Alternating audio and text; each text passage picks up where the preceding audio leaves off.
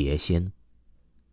最近校园里突然兴起了玩碟仙，开始是从女生宿舍传开，接着一下子就风靡全校，什么碟仙呐、笔仙等等。这晚上的自习课没有老师在，教室里同学们都各做各的事情。快到下课时，哎，李勇、何晴，玩请碟仙不？张华用书戳了一下前面的二人，小声说着。张华之前就请假了。一回到学校就听说了请碟仙，于是他很想尝试一下看看是不是真的。好啊，何晴一听就来劲儿了，正好他也没玩过。李勇见何晴同意，自己也点了点头。张华，请碟仙的工具你有不？何晴是走读生，他也道听途说过。嘿，早就准备好了，走。张华胸有成竹的指了指外面。他为了烘托气氛，特意找了一个好地方。于是张华看看时间也差不多了，就率先收拾好书本出了教室。接着何晴、李勇也跟了上去。你是怎么找到这地方的？何晴在学校念了这么久的书，居然不知道还有这样一个隐秘的地方。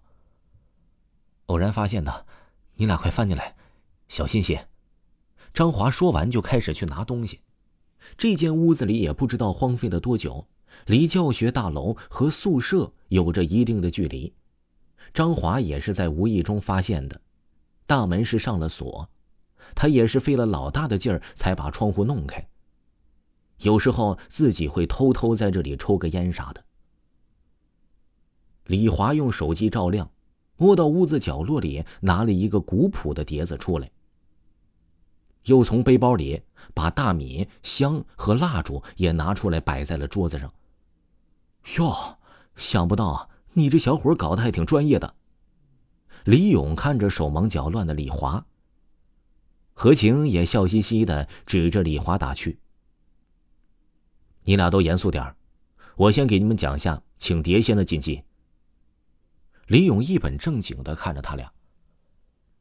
李华和何晴见他这个样子，也就识趣的闭嘴，凑了过来。李勇不理会他们，一把泛黄的纸慢慢的打开，平铺在了桌面上，然后把那个碟子倒扣在了纸的正中间，最后才把香和蜡烛分别点燃。等会儿请碟仙的时候，你们要把眼睛闭上，要用诚心的默念：“碟仙，碟仙，快显灵。”然后从我开始依次向问问题。何晴和李勇点了点头。李华让他们分别伸出了自己的右手的食指，放在了碟子上。你们记住了，一会儿无论发生什么事，中途都不可以暂停。问完后必须把碟先送回去，不然后果很严重。李华严肃的说道：“这我有点怕，咱们还是别玩了，走吧。”何晴倒是女生，胆子小了一些。怕啥呀？不是有我俩在吗？李勇笑着安慰他。李华有些不耐烦的说：“一个游戏而已，怕啥？好了，我们开始吧。”何晴也只能是硬着头皮把手指放上去，关上了手机灯，三人闭上眼，在心里默默念起：“碟仙，碟仙，快显灵。”默念完后，碟子并没有动。李华正想着会不会是哪一步出了错呢？突然，屋里凭空起了一股阴风，三人顿时觉得背后一凉，接着手下的碟子颤抖了一下。何晴被吓得吓了一哆嗦，一下子就睁开了眼睛。“哎呀，对不起啊，我太紧张了。”他颤声的说着。李华没好气儿的白了他一眼：“专心点儿，别自己吓自己。”三人又开始默念起请碟仙的口诀来。何晴只觉得有着一种莫名的恐慌笼罩着自己，但想着有李勇和李华在一起，心里又稍微的松了一些。这一次啊，碟子动了，三人一脸愕然，居然忘记了反应。动了，是不是可以开始问了呀？李勇说道。李华这才反应过来，点了点头。于是从李华开始问起了问题来，无非就是喜欢谁谁谁喜不喜欢他之类的，而碟子都一一指向了问题答案的所在处。何晴由开始的害怕变得越来越有兴趣，一个个接下来的问问题玩的不亦乐乎。就在这时，一束光从外面照了进来。糟糕，那会儿忘记把窗户关上了。李华不悦的说了一句。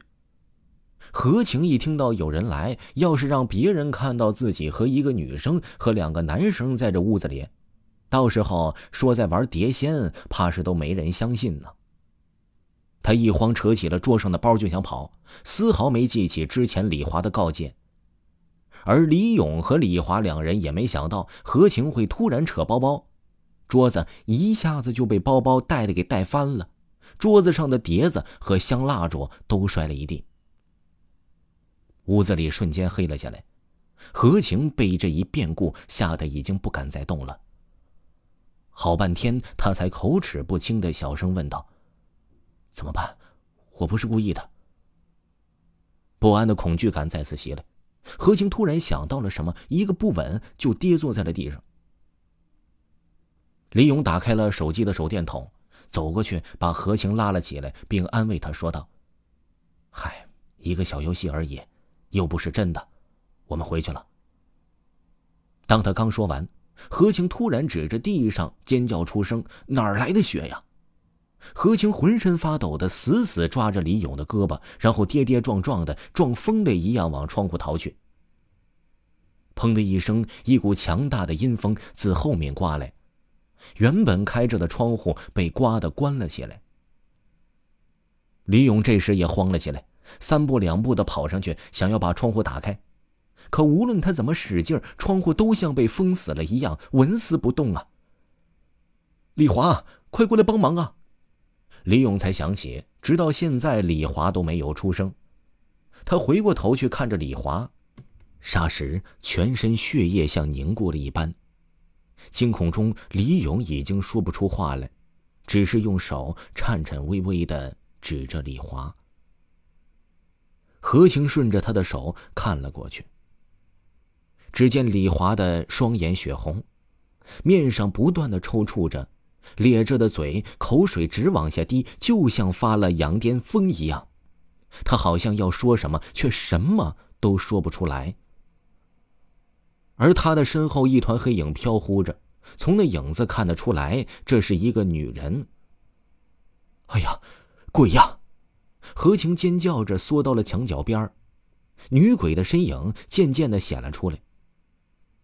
不是你们招呼我出来的吗？怎么又害怕了？那女鬼阴森森的，一字一句的说道。随着他说话之间，原来黑色没有眼白的瞳孔突然破开，白花花的脑浆混着鲜血从眼眶里不断的涌了出来，他的身体也以一种诡异的姿势扭曲着。来了就留下，不要走了吧。那女鬼又开口说道，并慢慢的把手伸到了李勇的脖子前。李勇顿时就觉得寒意袭上了脖子，他想要逃，脚下被定住了，嘴里也叫不出声，只能眼睁睁的看着女鬼的手掐向他。慢慢的，他觉得呼吸困难，全身也变得冰冷起来。走开，不要杀我！何晴被眼前的这一切吓得有些失常，不断的挥着手大叫。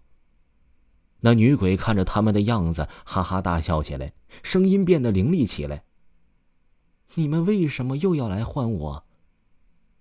何晴不想死，不断的求饶：“求求放过我们吧，我们知道错了。”女鬼听了，笑得更加诡异。一阵阴风刮过，女鬼的身影消失不见了。他的最后一句话却回荡在屋子里：“你们谁都别想走。”